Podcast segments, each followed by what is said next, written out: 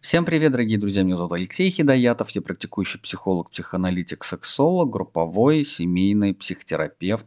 Мы продолжаем рубрику разбора кейсов и случаев, которые нам присылают наши слушатели.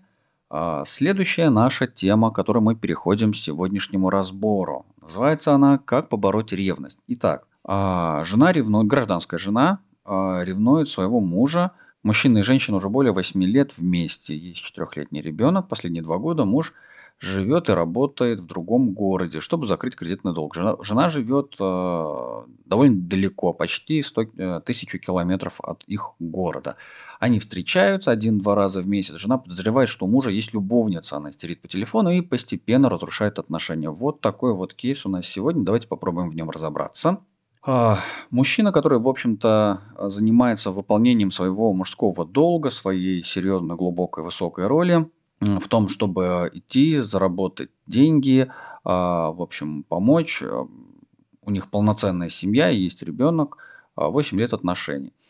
И вот э, два года он на расстоянии зарабатывает деньги. В общем, ничего удивительного, как для большинства калининградских жен, если мы говорим про город Калининград, Почему? Потому что э, жены моряков, э, жены дальнобойщиков, жены профессий, которые требуют, мужчин профессий, которые требуют, чтобы мужчина находился далеко, прекрасно понимают и осознают, что здесь происходит. Они знают, чем э, эти жены платят за отношения, за деньги в этих отношениях, которые, за ресурсы в этих отношениях, которые либо есть, в семье, либо их нет. Ну, конечно, мужчина, который находится рядом, это не то же самое, что мужчина, который находится далеко. Но, как правило, у мужчин, которые, ну, которые зарабатывают где-то далеко, они зарабатывают получше. Не знаю, почему так сложилось, но, наверное, какая специфика профессии. В данном случае, в данном контексте. Похоже, что жена не особо а, понимает, ну, данная женщина, наша героиня, не особо понимает, либо признает, либо присваивает вот эту самую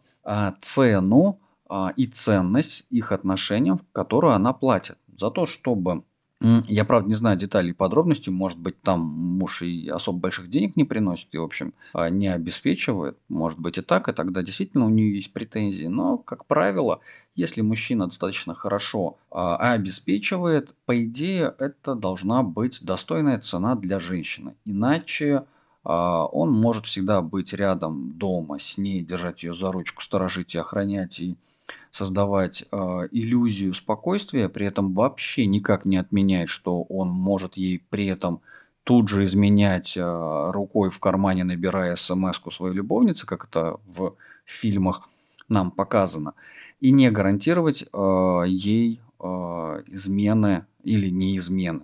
Я думаю, что здесь речь идет о первой вещи. Первая вещь – это вопрос ценности, признания, принятия, смирения – условий и обстоятельств данной жизни. Если мы говорим про женщину, второй вариант – это какая-то внутренняя неуверенность э, данной женщины в себе. Неуверенность э, в чем большой вопрос, о слове секс здесь как-то вот, ну, даже не фонит и не пахнет. Может быть, она как-то переживает, что э, раз в два месяца у них бывают интимные встречи, и она из этого сильно переживает. Тут скорее уже больше вопрос к самому этому мужчине – а не переживает ли он, что раз в два месяца, а может быть жене нужно и побольше. Но это уже вопрос контракта и договоров их отношений. В данном кейсе что можно было бы сказать? Ну, конечно же, первая рекомендация непосредственно для этой самой женщины, для нашей героини.